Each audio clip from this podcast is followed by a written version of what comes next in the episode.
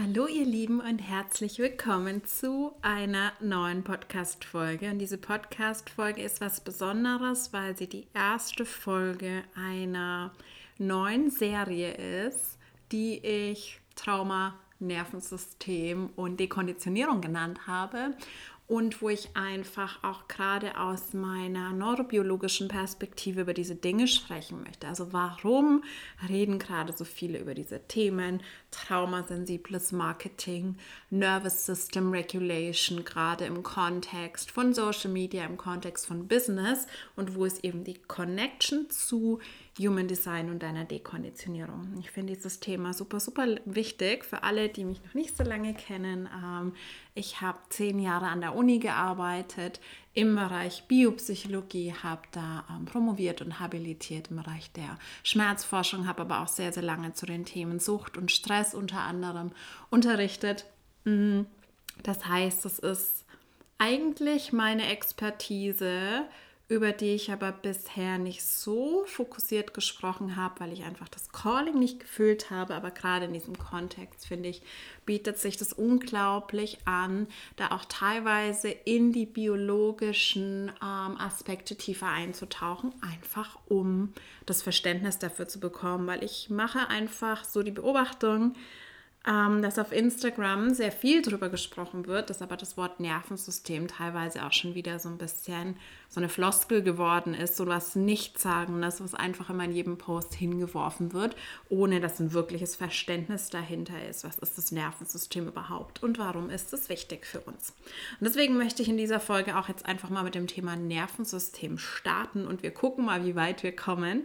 Es ist wirklich ein bisschen anspruchsvoll. Ich saß gestern da habe mir ganz, ganz viele Post-it-Zettel gemacht, weil die ähm, Connections einfach so ähm, vielfältig und komplex sind, dass ich echt ein bisschen gucken muss, dass ich bei einem roten Faden bleibe. Ich glaube, ich könnte daraus eine einjährige Vorlesung machen, aber das wollen wir nicht. Also ich denke, es werden maximal vier Folgen werden zu diesem Themenbereich, aber wir schauen mal, äh, wo wir hinkommen.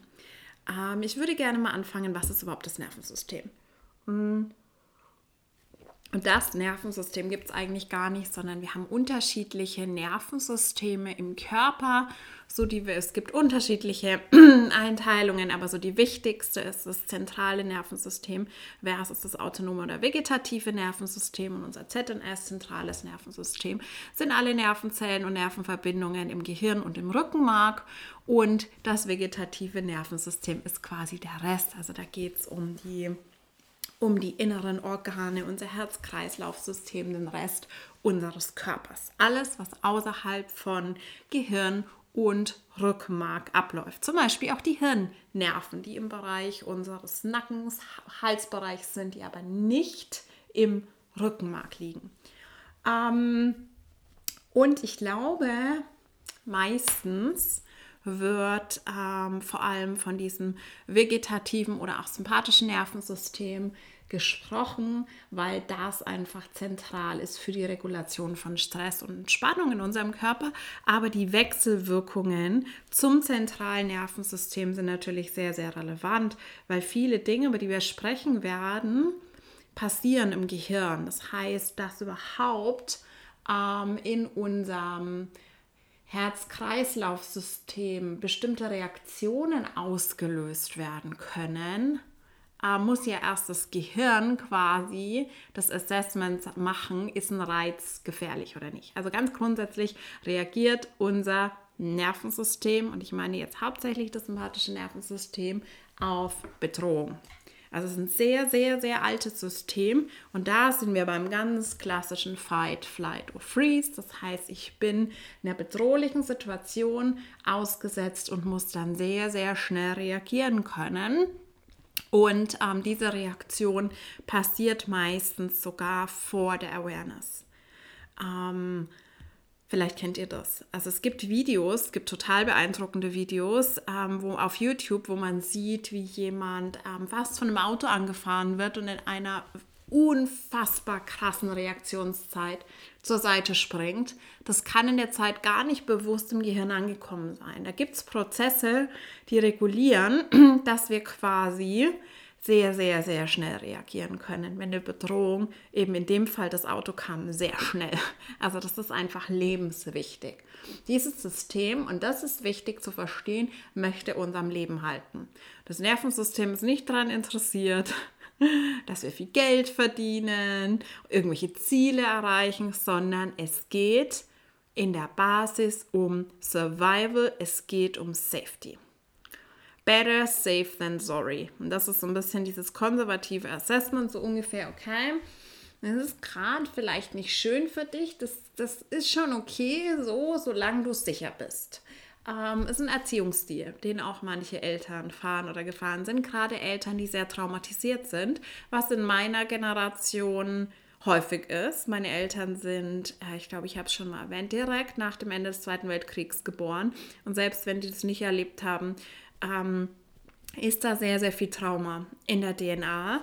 Und bei solchen Eltern, Großelterngenerationen war tatsächlich wichtiger, dass das Kind sicher ist, als dass es glücklich ist. Und das ist, ähm, ja, das ist so dieses Safety First Ding. Und unser Nervensystem ist Safety First. Das heißt, es ist relevant, natürlich auf der einen Seite, mh, mm, was ist bedrohlich und auf der anderen Seite, was ist wichtig für unser Survival, für unsere Arterhaltung, was sind positive Reize. Also wir müssen nicht nur von Feinden wegrennen, sondern wir müssen auch zu Essen hinrennen, wenn wir Essen sehen, ähm, weil es natürlich wichtig ist zu überleben. Das heißt, wir haben die sogenannte defensive Motivation. Das heißt, automatisch, sind Prozesse, das ist ganz, ganz wichtig zu verstehen, die sehr, sehr oft unbewusst und automatisch ablaufen. Das heißt, du merkst es zum Teil gar nicht, aber wenn, wenn du ein Bild siehst, zum Beispiel, wir haben im Labor ganz viele Experimente dazu gemacht. Wenn du ein Bild siehst, nur ein Bild auf dem PC, du weißt, es ist nur ein Foto mit einer Waffe, die auf dich gerichtet ist, dann setzen biologische Prozesse ein, die ähm, anzeigen, dass deine Defensivmotivation ansteigt. Und das Bild der Waffe wird nicht ausreichen, dass du jetzt wirklich auf deinem Stuhl zurückzuckst. Dafür ist es nicht relevant genug. Aber wir haben das gemessen mit dem sogenannten Startle-Reflex. Das ist ein Blinzeln, das ausgelöst wird, wenn du erschrickst. Das heißt, wenn laute Töne kommen, dann blinzeln wir. Das ist automatisch ausgelöst innerhalb von ungefähr 30 Millisekunden. Und diese Schreckreaktion wird größer, wenn du zum Beispiel ein Bild von der Waffe siehst, während sie kleiner wird, wenn du gleichzeitig ein Bild von einem süßen Hündchen siehst, weil da suggeriert wird, die Situation ist eigentlich sicher, du brauchst dich jetzt nicht so krass erschrecken.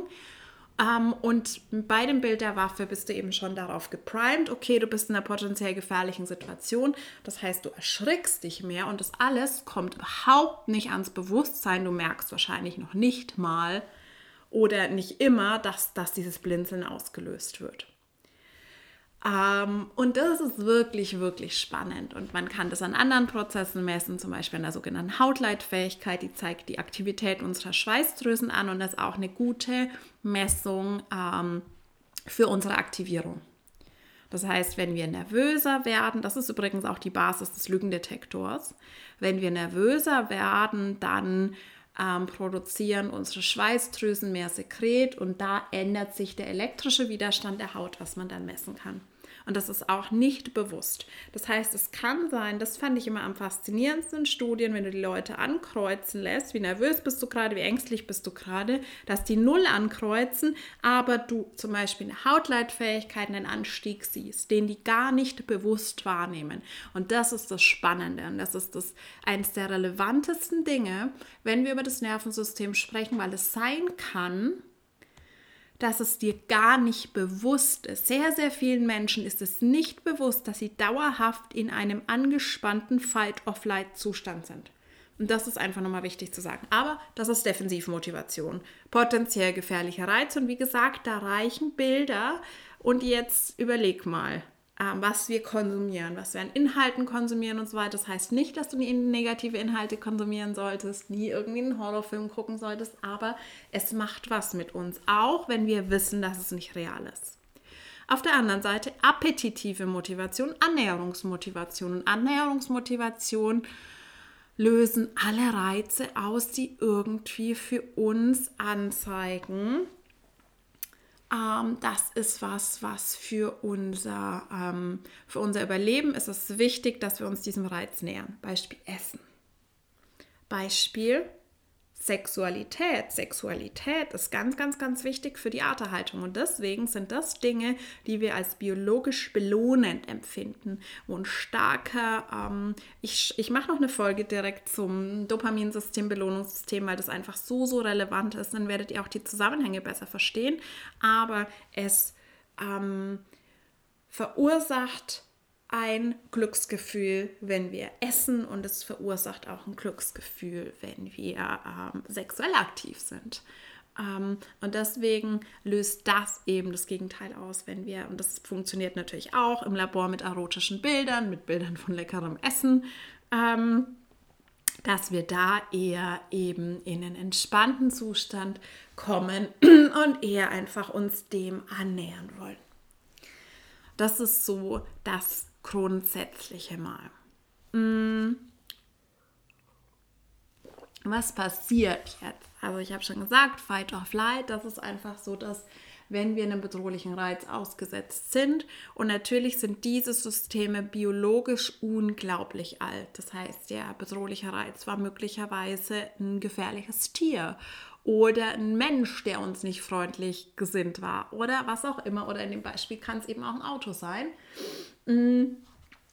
Und die häufigste Reaktion ist einfach Fight or Flight. Das heißt, wir müssen uns bereit machen, entweder gegen die Person, gegen das Tier, gegen was auch immer zu kämpfen. Bei dem Auto macht das wenig Sinn. Oder wegzurennen. Und Freeze ist dann die dritte Reaktion, was Todstellen ist, was wir bei Tieren sehr, sehr häufig sehen. Bei Menschen sehen wir das auch häufig. Da komme ich noch dazu. Ähm, aber bei Tieren ist es biologisch meistens, würde ich sagen, verbreiteter, dass sie eben in diesen Freeze-Zustand gehen. Und das ist meistens aber, wenn die Chance auf Fight or Flight ähm, vergangen ist, wenn zum Beispiel der Fressfeind schon so nahe ist, dass es ähm, Flight keine Chance mehr hätte, und dann ist es meistens so die letzte Option, in Freeze zu gehen und sich totzustellen. Und funktioniert zum Teil sehr, sehr gut im Tierreich. Ähm, und was passiert? Es passieren dann nämlich solche Prozesse wie der Muskeltonus nimmt zu, weil wir brauchen Muskeln, wenn wir wegrennen wollen. Unser Herz pumpt schneller, unser Herzschlag, unser Puls geht hoch, unsere Atmung beschleunigt sich. Und das sind alles Prozesse, die wichtig sind dafür. Wichtig, auch unser Aufmerksamkeitsfokus verengt sich. Häufiges Phänomen, wenn wir das gleich übertragen auf Stressreaktionen in unserer modernen Welt weil das ein häufiges Problem ist. In dem Fall, wenn ich jetzt wirklich in einer gefährlichen Situation ausgesetzt bin, ist es sehr, sehr, sehr hilfreich, meinen Aufmerksamkeitsfokus zu verengen, weil es zählt gerade nichts außer zu überleben. Das heißt, es ist nur wichtig, wo ist die Gefahr, wie weit ist die Gefahr entfernt, was muss ich tun, um der Gefahr zu entkommen. Das ist aber alles, und das ist jetzt wichtig, es ist alles darauf ausgelegt, dass wir nur für eine sehr zeitlich begrenzte Periode in dieser Reaktion sind. Das heißt, wir haben in diesem Nervensystem, in unserem sympathischen Nervensystem, ähm, zwei Gegenspieler, den Sympathikus und den Parasympathikus. Und der Sympathikus ist eben Aktivierung, ist diese Reaktion, ist die Stressreaktion und der Parasympathikus ist Entspannung. Das heißt, ganz grundsätzlich würden wir davon ausgehen, mm, dass ähm, wir in einer gefährlichen Situation immer mal ausgesetzt sind für kurze Zeit, dann rennen wir weg und wenn wir überlebt haben, sind wir dann wieder in unserer Höhle in unserem Zuhause. Wir sind in einer Situation, wo wir Sicherheit haben und dann geht unser System wieder in den vegetativen Normalzustand über, wenn der Parasympathikus übernimmt. Und dann kommen regenerative Prozesse. Der Parasympathikus übernimmt und unsere Aufmerksamkeit ist wieder weniger fokussiert. Es, unsere Verdauung hat wieder Zeit zu arbeiten. Wir atmen wieder länger und tiefer. Und es ist einfach so dieser Zustand, wo wir wissen, okay, wir sind jetzt in Sicherheit und unser System kann sich jetzt runterfahren. Und das ist insgesamt ein sehr, sehr gesunder Mechanismus. Das heißt, es ist wichtig für unser Leben und es ist alles andere als, ähm, ja, gefährlich, bedenklich, für kurze Zeiten in diesem Aktivierungszustand zu sein. Ein sympathisches Nervensystem ist übrigens ähm, eine Nervensystem, eine Achse von Verbindungen, die mh, mm, im Nebennierenmark enden. Enge Verbindung zur Wurzel im Human Design. Das ist quasi die Entsprechung, wo nur Adrenalin und Adrenalin ähm, ausgeschüttet werden ins System. Also das ist so, wenn wir von Stresshormonen sprechen. Es gibt eine zweite Achse, die hormonell ist, die streng genommen nicht zum Nervensystem wirklich gehört die Cortisol ausschüttet. Habt ihr vielleicht auch schon mal gehört. Da ist die Nebennierenrinde wichtig. Für beide Systeme ist die Nebenniere wichtig, also auch die Wurzel. Und das ist aber eine langsamere Reaktion. Adrenalin, Noradrenalin, das funktioniert sehr, sehr schnell, da es nicht über Hormone läuft, sondern eben über neuronale Verbindungen. Und das läuft eben sehr, sehr schnell innerhalb von Sekunden, weil das einfach wichtig ist, ähm, diese schnelle Reaktion zu haben. Wenn wir das auf unsere heutige Zeit übertragen, aber ganz grundsätzlich, wie gesagt, wir haben ähm, immer wieder so diese kurzen Aktivierungen. Wir haben jetzt in unserem heutigen Alltag, würde ich mal behaupten, normalerweise wenige lebensbedrohliche Situationen. Aber es gibt Situationen, wo wir Stressoren ausgesetzt sind. Und Stressoren können völlig unterschiedliche Dinge sein. Es können einfach verschiedene Reize sein, die unseren Körper aus der Homöostase bringen. Das kann auch sowas sein wie Lärm zum Beispiel.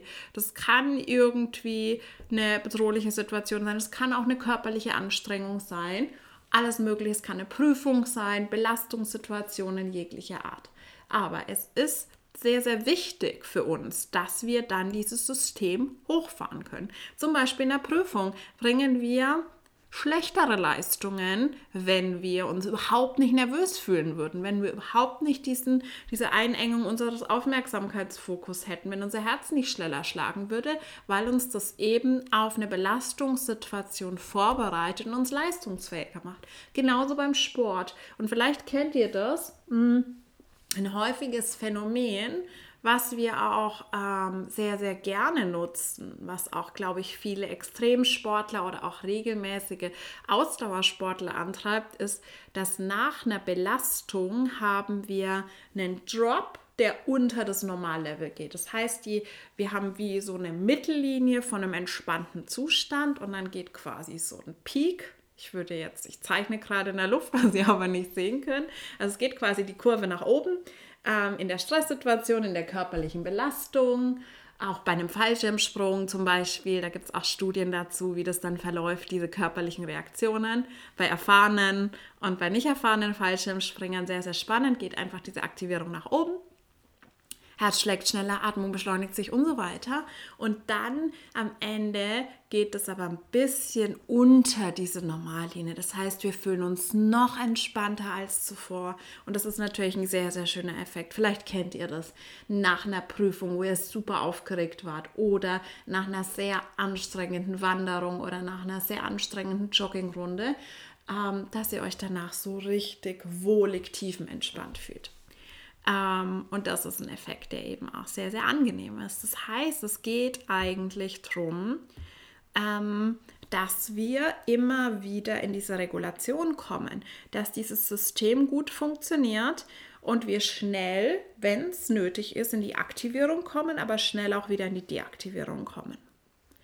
Und wo aber Probleme entstehen, was wir in dieser heutigen Welt häufig sehen, auch schon durch die veränderten Anforderungen in der Berufswelt seit sicher mindestens 50 Jahren, ist, dass es immer häufiger vorkommt, dass Menschen gar nie wirklich zu dieser Normallinie zurückkehren, weil die Belastungssituationen zu schnell aufeinander kommen. wenn wir uns jetzt vorstellen, zum Beispiel in einem, in einem Job, der sehr, sehr stressig ist, wo wir jeden Tag fast irgendwie eine äh, Auseinandersetzung mit unserem Chef haben, eine andere sehr, sehr stressige Situation, wo wir leisten müssen, wo wir einen Vortrag halten müssen, wo wieder von außen irgendein Stress reinkommt. Das heißt, man hat lauter so kleine Spitzen, die sich dann irgendwann aufsummieren.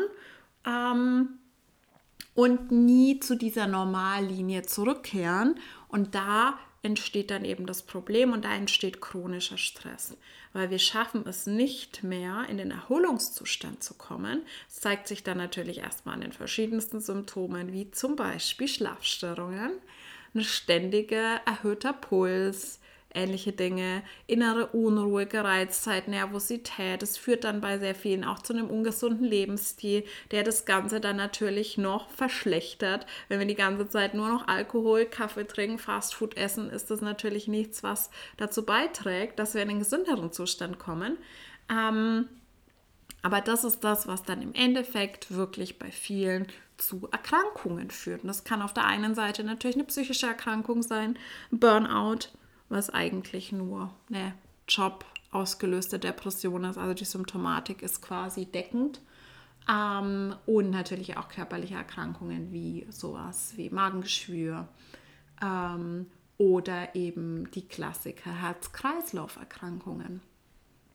Ähm, und das ist ganz, ganz wichtig zu verstehen, dass es wirklich Stress eigentlich was sehr Gesundes ist, aber es ist einfach dazu gemacht, zeitlich begrenzt zu sein und wieder in den Erholungszustand zu kommen. Und dann ist das absolut kein Problem. Und es ist sogar so, dass die Menschen am gesündesten sind, die es gut schaffen, das System eben schnell anzuwerfen und schnell wieder zu beruhigen.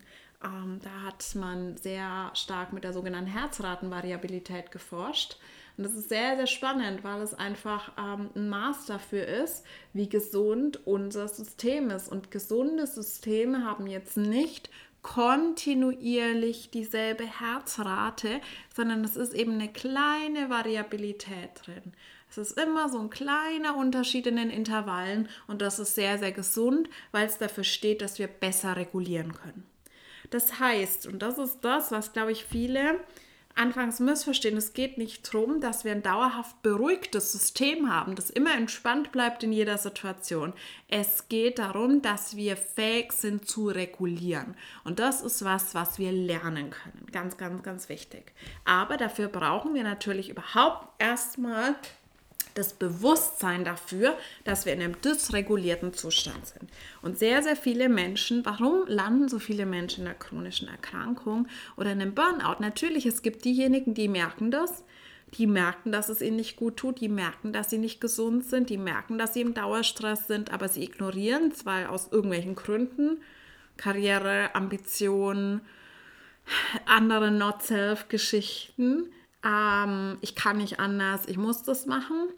Mm, es gibt aber auch viele, denen es einfach überhaupt nicht auffällt, weil ähm, wir Menschen neigen eben dazu, das, was wir täglich erleben und fühlen, als Normalzustand zu sehen. Wir sind sehr anpassungsfähig in unserem Organismus, mm, was eben aber auch heißt, ähm, dass wir, wenn wir Monate oder Jahre in diesem Zustand sind und uns daran gewöhnen, und es für uns normal ist. Und bei mir war es tatsächlich so. Ich hatte, ich war jahrelang in so einem Zustand und mir ist es nicht aufgefallen. Also ich wusste, dass es bestimmte Phänomene gab, ich hatte als ähm, nicht unsportlicher, schlanker, relativ schlanker Mensch, einen Ruhepuls von über 90, was nie jemand irgendwie für mich einordnen konnte. Ich hatte äh, sehr hohes Anspannungslevel. Ich konnte nie still sitzen bleiben, sondern hatte ständig das Gefühl, ich muss das Unternehmen, das schon. Aber ich hätte das tatsächlich nicht so wahrgenommen. Ich hätte mich nicht beschrieben als jemand, der unter Dauerstress steht. Und das ist so das Wichtige, mm, dass wir das überhaupt erstmal wahrnehmen, dass uns das überhaupt erstmal auffällt.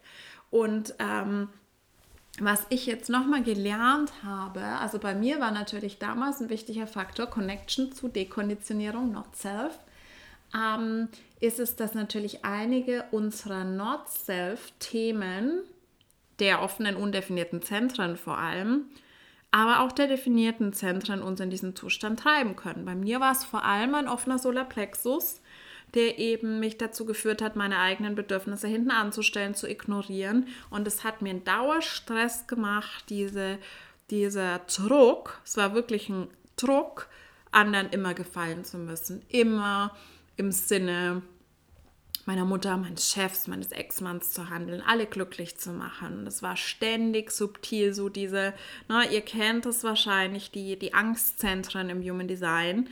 Wir haben einmal die Milz, wo es wirklich Furcht ist.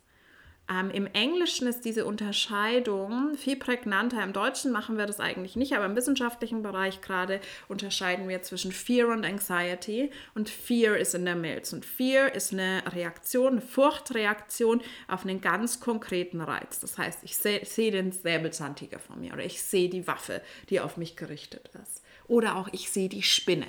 Und ich habe dann eine ganz konkrete Reaktion die aus einem Survival-Instinkt kommt. Das Ashna ist Anxiety und Anxiety ist mental.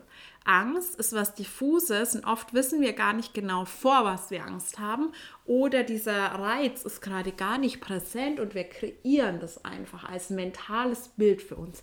Was, wenn XY passieren würde? Und da sind natürlich Menschen mit einem undefinierten Ashna ähm, zeitweise empfänglicher dafür daraus äh, Probleme zu kreieren. Ähm, und Solarplexus ist Nervousness. Und das war das. Das war eine Dauernervosität. Oh mein Gott, werde ich es denn schaffen? Werde ich denn schaffen, alle zufriedenzustellen? Werde ich es denn schaffen, irgendwie alle glücklich zu machen? Natürlich funktioniert das nie. Und das war für mich einer der krassesten Stressfaktoren. Ich muss dazu sagen, ich habe eine definierte Wurzel. Ich kann sehr, sehr gut mit Stresssituationen per se umgehen. Wenn wirklich im Außen, und das war alles im Innen kreiert, ne? also größtenteils war das in meinem Innen kreiert. Aber wenn jetzt im Außen eine belastende Situation kommt, zum Beispiel eine Prüfung, ich war super in mündlichen Prüfungen und ich, zu einem gewissen Grad liebe ich das auch. Ich mag Herausforderungen. Ich hatte wirklich schon, ich hatte Vorträge, ich hatte vor ein paar Jahren wo ich schon relativ erfahren war. Deswegen war es nicht so krass für mich. Aber ich hatte einen Vortrag auf einer Tagung, wo ich dann mitten im Vortrag von Deutsch auf Englisch switchen musste, weil einer der international bekanntesten Schmerzforscher aus den USA dann dazu kam. Und es war, natürlich ist es eine Challenge, wenn du quasi mitten im Satz von Deutsch auf Englisch umstellen musst, wenn deine Slides auf Deutsch sind und so. Aber ich war da natürlich auch erfahren. Aber solche Situationen waren immer was, was, was, ich, was ich irgendwie stimulierend fand, was meine definierte Wurzel auch braucht. Und deswegen auch als Impuls für alle, die eine definierte Wurzel haben. Was für uns ungesund ist, ist, wenn wir das gar nicht haben, wenn wir gar keine Challenges haben, wenn wir gar keine Herausforderungen haben, wenn wir nur rumdümpeln, ohne uns jemals sowas auszusetzen. Das heißt, es ist wirklich für uns wichtig und gesund. Und in der ähm, definierten Wurzel ist natürlich aber auch ganz viel Druck, der auch körperlich abgebaut werden möchte. das ist auch eins der der Dinge, die so relevant sind, weil wenn wir mal überlegen, ähm, wenn du früher einer gefährlichen Situation ausgesetzt warst, wir bleiben mal bei dem klischeemäßigen Säbelzahntiger und bist weggerannt und warst erfolgreich, dann hattest du automatisch eine körperliche Aktivierung. Das heißt, dieser Muskeltonus, alles, was da passiert ist, das hast du, diese Anspannung, die in deinem Körper war, hast du abgebaut dadurch, ähm, dass du gerannt bist. Heutzutage, wenn die ähm, Stresssituation ist, du bist im Büro und dein Chef macht dich zur Sau, ähm, ist es unüblich, dass du jetzt wegrennen wirst und du wirst wahrscheinlich auch nicht in den Faustkampf mit deinem Chef gehen. Das heißt, dass diese körperlichen Prozesse, die da passieren, sind in dieser Situation, weil die entwicklungsgeschichtlich so alt sind, weil die eigentlich für andere Situationen geschaffen sind, auf die wir körperlich reagieren müssen, hm, ist das eigentlich gar nicht so ideal, weil dadurch, egal wie ich reagiere, ähm, dadurch werde ich diese Anspannung, die jetzt in meinem Körper ist, nicht abbauen. Und deswegen rede ich so häufig davon, dass die Arbeit mit unserem Körper wichtig ist. Dass Embodiment so wichtig ist, dass es wichtig ist, diese Emotion irgendwie über den Körper auszu, ähm, drücken. Und wenn das so ist, dass du zurückgehst, wenn du ein Einzelbüro hast, kurz die Tür zumachst und ein bisschen mit den Fäusten in die Luft boxt, wenn du wütend bist oder dich einmal durchschüttelst. Tiere schütteln sich aus, ähm, die zittern. Ein Reh, das einem Feind entkommen ist, zittert, um dieses Trauma aus seinem Körper zu kriegen. Und das kreiert Probleme. Das heißt, wir sammeln quasi diese Anspannungen an im Körper, ohne sie rauszulassen. Ähm, oder eben dann Sport zu machen. Es kann sehr, sehr, sehr hilfreich sein. Ähm, das ist, glaube ich, auch eines der häufigsten Gründe, warum Menschen, die regelmäßig Sport machen, dann teilweise schon sehr starke gesundheitliche Benefits haben, weil sie einfach diesen Stress dadurch releasen können. Das heißt, wir brauchen diesen Release. Und was dann Menschen aber anders machen, sind natürlich sogenannte ungesunde Coping-Strategien. Was wäre eine ungesunde Coping-Strategie?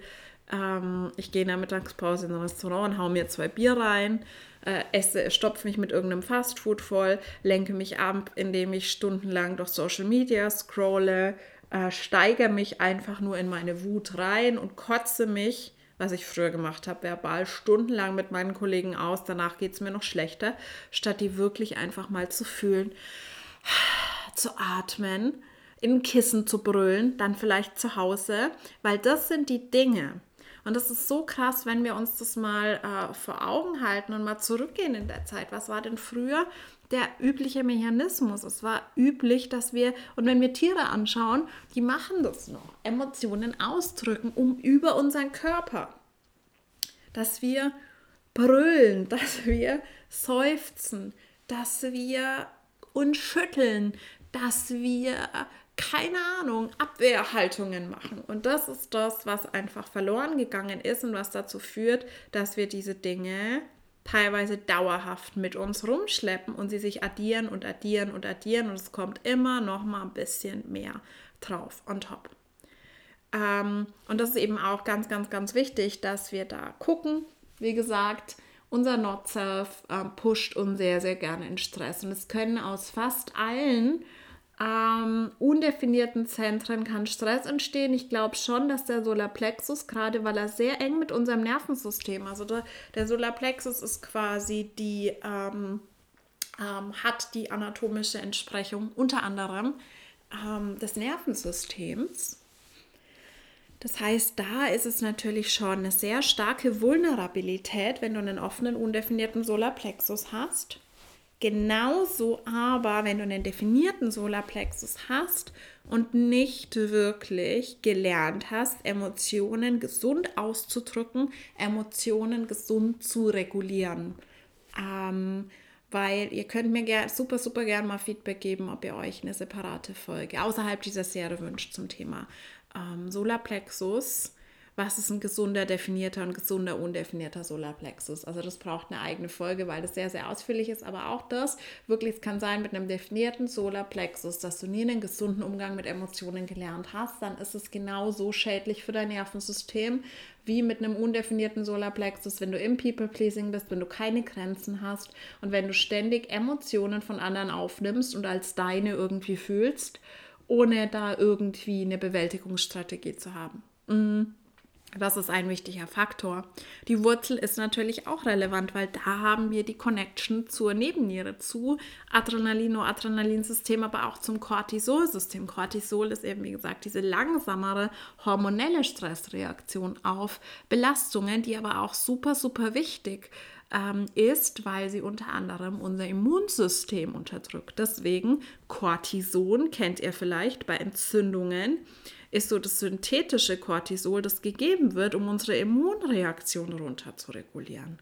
Das heißt, es sind alles Prozesse, die eigentlich dafür gedacht sind, zu sagen, hey, jetzt gerade ist eine Stresssituation. Jetzt gerade wäre es nicht dienlich, wenn wir die Verdauung auf Hochtouren laufen lassen, wenn ich gerade vor dem Tiger wegrennen muss. Und jetzt gerade bei einer Cortisol, wie gesagt, ein bisschen langsamer. Bei einer längeren Stresssituation ist es gerade, wenn das jetzt mal über ein paar Stunden, über Tage eine Belastungssituation ist, da ist es jetzt nicht so wichtig, dass unser Immunsystem gut funktioniert, sondern wir müssen jetzt erstmal diese Situation bewältigen. Und aber auf Dauer ist es natürlich extrem schädlich und es gibt sehr, sehr viele ähm, Nebenwir äh, Wechselwirkungen sorry, zwischen unserem Immunsystem und unserem Nervensystem. Es gibt eine ganze, eine ganze Fachdisziplin Psychoneuroimmunologie, wo das untersucht wird, auch die ähm, Wechselwirkungen von Emotionen und unserem Immunsystem. Und wenn es dauerhaft unterdrückt wird, ist es natürlich sehr, sehr schädlich. Genauso wie wir sehen in einem Dauerstress, gerade wenn das adrenerge System sehr, sehr überaktiviert ist, dass wir Probleme mit der Verdauung sehen weil wir einfach nie in diesen Zustand von Safety kommen.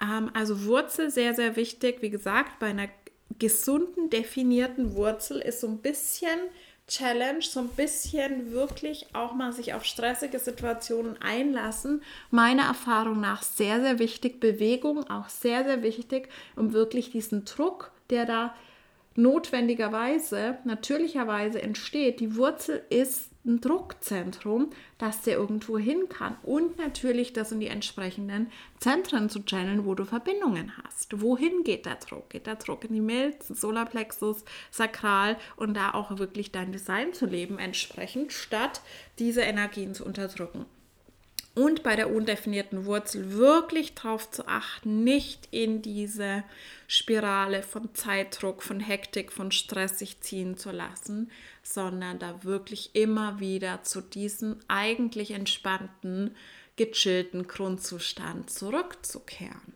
Natürlich ist auch einer der absolut größten, schädlichsten Antreiber das undefinierte Sakral wo ich aus eigener Erfahrung natürlich wenig drüber sagen kann, aber wo ich einfach so sehe, dass es so, so viele Menschen in den Burnout treibt, weil ständig dieses Ding ist von ich muss produktiv sein, ich muss mehr leisten, ich muss mithalten können.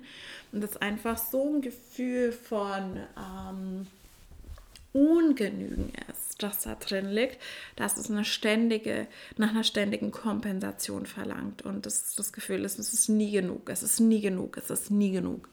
Und das ist natürlich was, was extrem ungesund sein kann. Und dann dürfen wir natürlich noch aufs Ego gucken.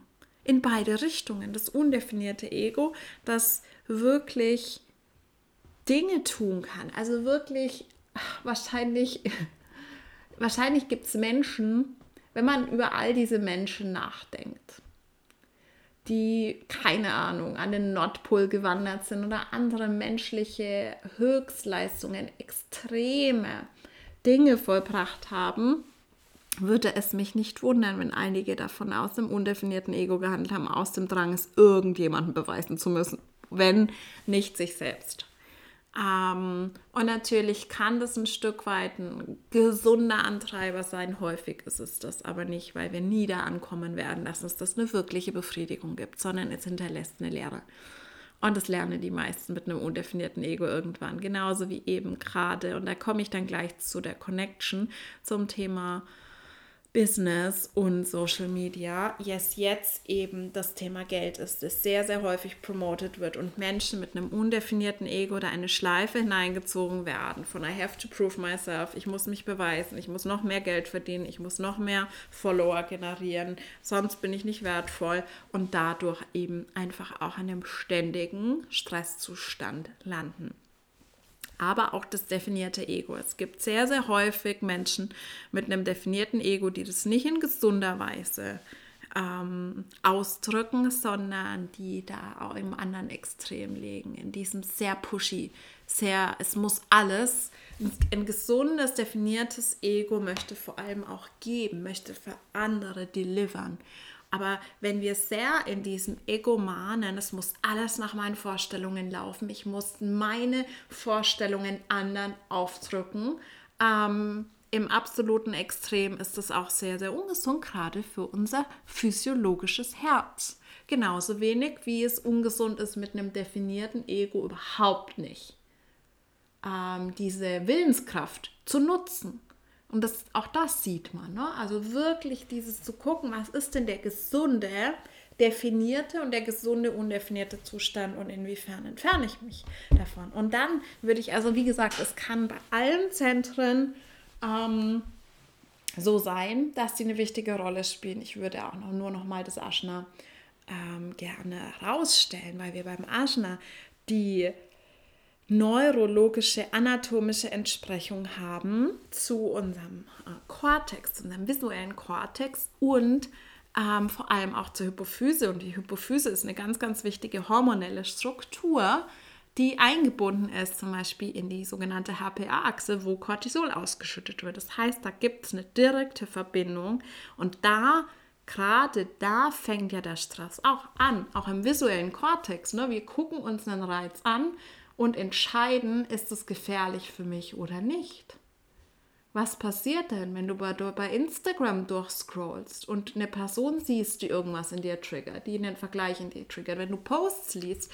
wenn Text auf dich wirkt, das ist unter anderem dein visueller Kortex, der dann natürlich mit emotionalen Reaktionen in deinem Gehirn interagiert. Und erst dieses Assessment führt ja dazu, dass überhaupt ähm, klar wird, ist das was, was ich persönlich für mich ob bewusst oder unbewusst, als Bedrohung interpretiere oder nicht. Das heißt auch hier ganz, ganz, ganz wichtig, ähm, damit zu arbeiten, in die Dekonditionierung zu gehen. Und was ein, ein großer Stressfaktor ist, ist ein dekonditioniertes, definiertes, äh, ein nicht dekonditioniertes, definiertes Aschna, wie früher bei mir. Weil, was ist bei einem ähm, definierten Aschna, das konditioniert ist, ist alles eine Bedrohung, was eine andere Meinung hat. Du hast die absolute Wahrheit und das, damit bist du völlig identifiziert, dass deine Meinung die Wahrheit ist, dass du recht hast und sobald jemand in ein Feld kommt, der eine andere Wahrheit hat, wird es als extreme Bedrohung ähm, wahrgenommen. Du wirst regelrecht aggressiv, so war das früher bei mir, oder du wirst beunruhigt, bekommst Panik und du hast eine körperliche Aktivierung. Ein dekonditioniertes, definiertes Ajna ist sich sicher, aber kann andere Wahrheiten stehen lassen, ohne sie als Bedrohung zu empfinden. Wenn wir aufs undefinierte Ajna gucken, ist das größte Thema Unsicherheit. Und wir haben über diese Mental Anxiety gesprochen. Ne? Es, ist, es ist möglich, mit Unsicherheit zu leben und darin Komfort zu finden. Dieses uh, I know I don't know anything. So, ne? I'm okay with not knowing. Weil eigentlich wissen wir alle nichts. Wir Menschen mit definiertem Aschna leben eher in der Illusion von Sicherheit, ehrlich gesagt. also wir, ne? Das ist einfach so, wir fühlen uns sicher auf der mentalen Ebene. Auf der mentalen Ebene. Hat nicht unbedingt was mit körperlicher Sicherheit zu tun, aber wir sind uns sehr sicher in dem, was wir glauben, oft in dem, was wir wissen, in dem, was wir denken. Ähm, aber das bedeutet, nee, es alles, alles, was im Aschna passiert, ist irgendwie nur eine Illusion, mehr oder weniger.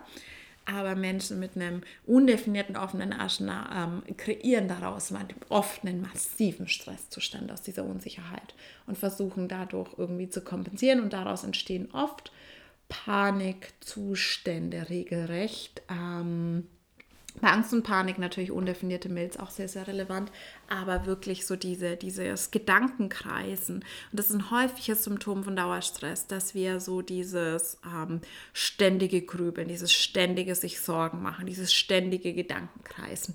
Und da ist das, was früher bei mir auch sehr, sehr relevant war, wir haben eine Disconnection von unserem Körper.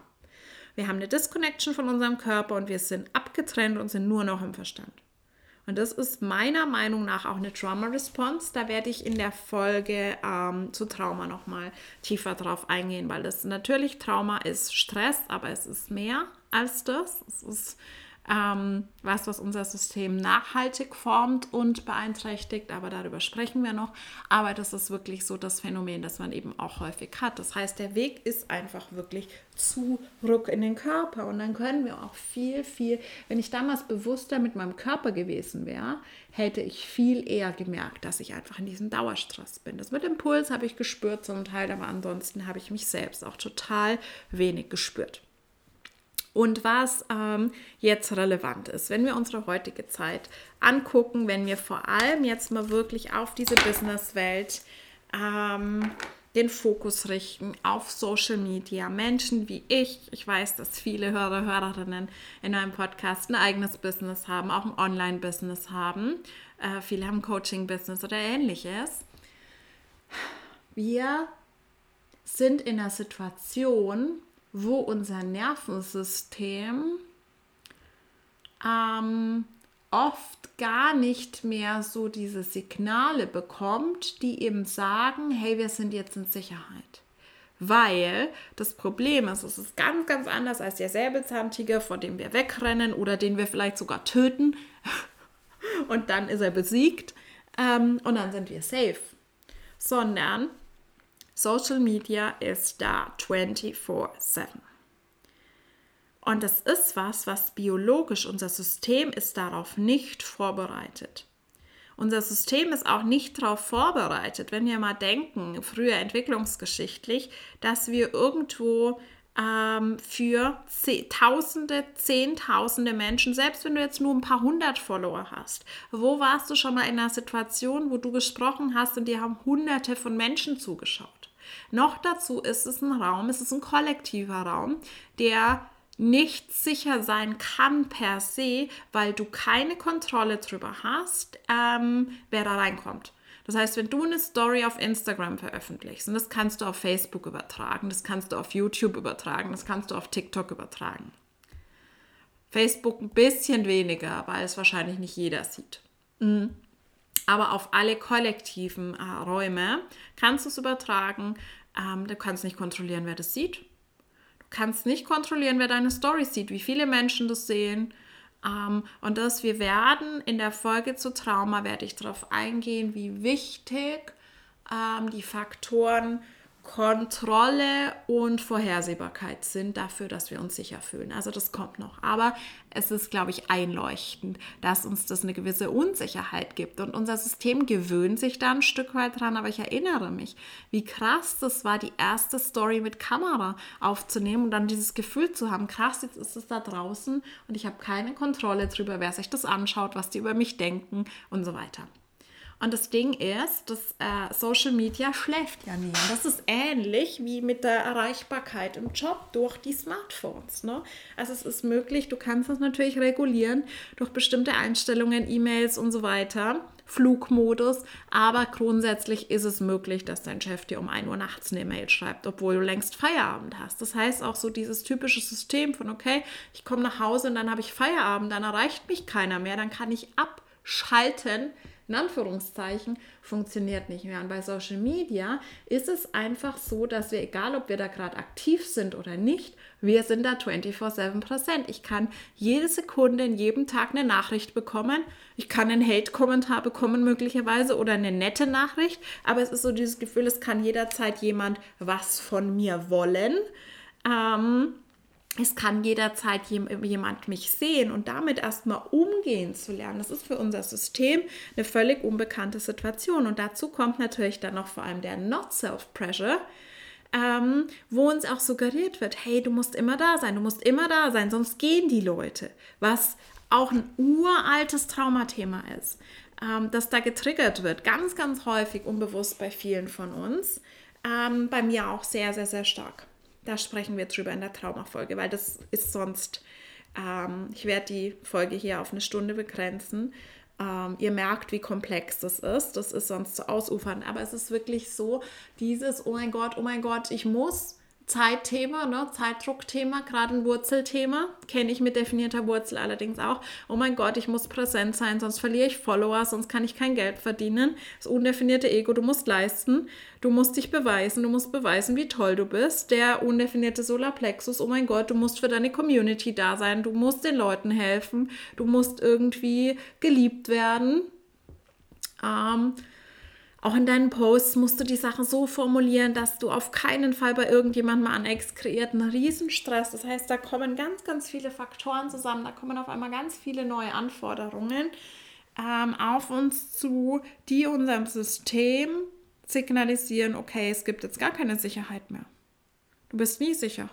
Du bist ähm, vielleicht mh, mm, kannst du mal disconnecten, du kannst mal offline gehen für einen Tag, aber selbst in der Zeit können dir Leute böse Nachrichten schreiben oder gute Nachrichten. Es ist ja auch, es kann, es ist ja auch ein, eine Anforderung, wenn du, wenn du das schon mal erlebt hast, wenn dir 20, 30 Leute irgendwie auf eine Story antworten und Menschen mit mehr Followern erleben das ja noch in einer ganz, ganz anderen Dimension. Das macht auch Stress, wenn das 20, 30 positive Nachrichten sind, ne? weil das einfach viel ist. Da passiert einfach soziale Interaktion auf einer nie äh, gekannten Skala. Du, so viele Menschen können dich sehen, können dich hören, können auf dich reagieren. So viele Interaktionen passieren jeden Tag. Unser System ist auch noch nicht dafür gemacht, so viele Beziehungen aufrechtzuerhalten, damit umgehen zu lernen. Und natürlich, unser Nervensystem ist glücklicherweise, gerade unser Gehirn ist sehr, sehr adaptiv, kann sich sehr, sehr gut auf neue Herausforderungen einstellen und es verändert sich sehr, sehr viel. Aber sehr viele Menschen befinden sich dadurch in einem Dauerstress. Und noch mehr natürlich, wenn da ein Business dranhängt. Wenn da Business dranhängt und dann noch unsere ganzen alten Geldtraumata damit dran sind. Und dann dieser Stressfaktor noch reinkommt. Und wir teilweise die Paradigmen, die wir in der Corporate World gel gelernt haben, mit jeden Tag leisten, mit 9 to 5 oder besser noch 9 to 10, ähm, und das auf unser eigenes Business übertragen, obwohl wir uns eigentlich Freiheit kreieren wollten, aber ein System. Und das ist jetzt ganz, ganz wichtig. Dazu kommt eine eigene Folge, wie du wirklich konkret damit arbeiten kannst. Du musst deinem Nervensystem vermitteln, wie fühlt sich Sicherheit an. Du musst entscheiden, ähm, dir sichere Räume zu schaffen. Du musst entscheiden, wie fühlt sich für mich Freiheit an? Wie fühlt sich für mich Frieden an? Und das deinem System beizubringen und dein System bewusst zu regulieren und runterzufahren, weil wir leben nicht mehr in einer Welt, gerade wenn du eben Online-Business hast, wo das von außen ganz klar bestimmt ist, dass du sagen kannst, puh, okay, jetzt ist die Anforderung vorbei, jetzt bin ich sicher, jetzt kann ich entspannen, sondern es ist viel komplexer geworden und wir müssen uns diese Sicherheit selbst schaffen, uns diese Sicherheit selbst beibringen und wirklich auch zu gucken. Also ich bin da gerade selbst im Prozess, weil ich einfach gemerkt habe, wie dauerhaft mich diese ständigen Launches geschädigt haben. Diese ständigen Phasen von Druck, von Leistungsdruck, von oh mein Gott, wie viele werden sich anmelden, oh mein Gott, ich muss jetzt noch mal, ich muss noch mehr, die mich immer ins Not Self und Out of Alignment gezogen haben und gucke ja gerade, wie funktioniert für mich ein Paradigma, das ich für mich Slow Business genannt habe.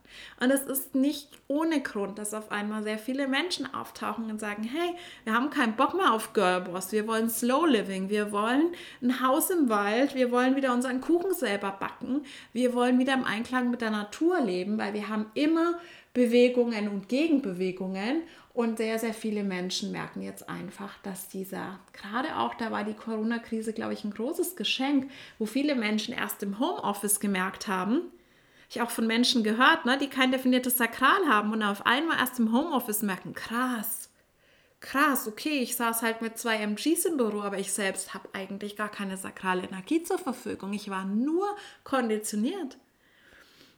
Also da wirklich zu gucken, was tut mir denn gut und wie kann ich mir selbst Sicherheit geben? Und wie kann ich mir selbst diese Phasen der Regulation schaffen? Und wie merke ich, dass ich in diesem Overdrive bin, dass ich in diesem Modus bin, wo ständig in diesem ne, Adrenalin und Herzrasen und Nervosität und Anspruch, ne? auch die eigenen Ansprüche spielen da natürlich eine ganz, ganz große Rolle. Leisten, leisten, leisten und einfach nie in diesen Entspannungsbereich komme. Und ich merke, also ich habe mir jetzt fast einen ganzen Monat genommen, wo ich mich sehr zurückziehe von uh, Social Media, wo ich sehr ähm, wirklich radikal meine Strategie lebe und reagiere, statt zu initiieren. Noch, ich habe schon vorher wenig initiiert gefühlt, aber noch weniger. Und es ist sehr challenging, mein System, weil mein System die ganze Zeit schreit, hey, das ist viel zu viel. Du kannst dir doch nicht so viel Entspannung geben. Du kannst dir doch nicht so viel Ruhe geben. Aber es ist teilweise wirklich wichtig. Und ich habe einige äh, Videos auf TikTok, TikTok gesehen, die ich ganz cool fand, wo einige ähm, gepostet haben, hey, wenn du jetzt ähm, ist kein Wunder, wenn du das Bedürfnis hast, Tage oder Wochen lang nur zu schlafen oder nur rumzuliegen, wenn du aus jahrelang Fight or Flight rauskommst. Und das ist, glaube ich, wichtig, dass wir da anfangen, ein Bewusstsein dafür zu entwickeln und zu merken, was passiert denn.